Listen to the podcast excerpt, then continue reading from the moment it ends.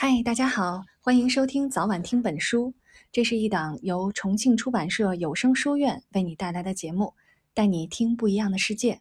我是萌萌。今天我们的分享是寻访千利休，从茶到茶道。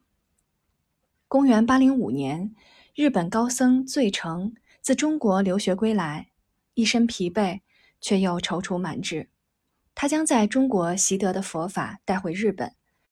在京都比瑞山修建延历寺，建立了日本天台宗，而同时带回的还有中国的茶子，那是他在中国寺院的生活文化中的一部分。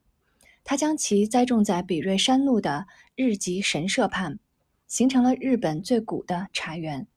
直到今天，京都比瑞山的东路日吉茶园之碑，其周围仍生长着一些茶树。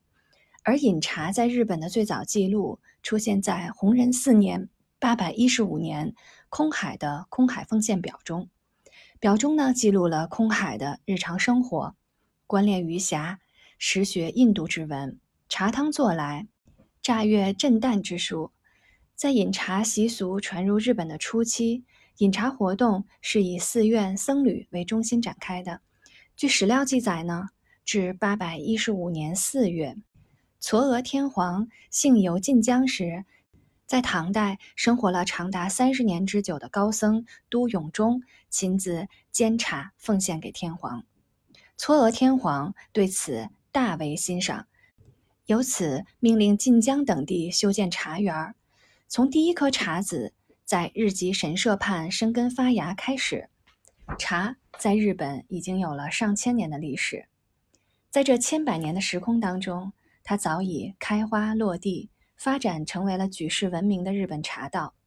在现今的日本，茶道是一种通过品茶艺术来接待宾客、交谊恳亲的特殊礼节。茶早已不仅仅是茶，而是成为了宗教、哲学、伦理和美学密切相关的综合艺术，是日本传统文化的代表。冈仓天心先生在《茶之本》中写道：“茶对于我们来说。”是超越引用形式的理想化之物，也就是说，它是关于人生的一种宗教。茶室是人生沙漠中的一个绿洲，在那里，疲倦了的僧人相会在一起，共饮艺术鉴赏之泉。茶室是以茶花画等为情节的即兴剧。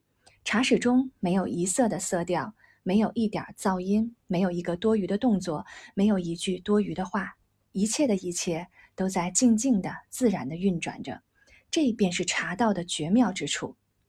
从茶到茶道，直至形成以三千家为首的诸多茶道的流派，这一条源流下来，有一个名字是无论如何绕不过去的，那就是被称为日本茶道集大成者的立修居士千利休。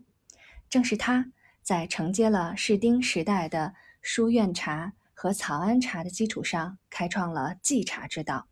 它融于茶道之中的审美意识，也极大地影响了整个日本文化的审美倾向。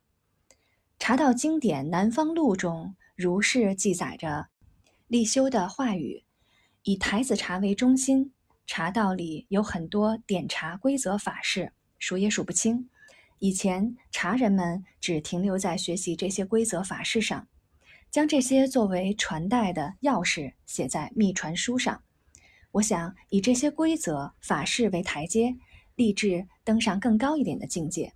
于是我专心致志参禅于大德寺、南宗寺的和尚，早晚精修以宗禅的清规为基础的茶道，精简了书院的台子茶的结构，开辟了陆地的境界净土世界，创造了两张半榻榻米的草庵茶。我终于领悟到，搬柴汲水中的修行的意义，一碗茶中含有的真味。今天的阅读先到这里，我们下期节目再见啦！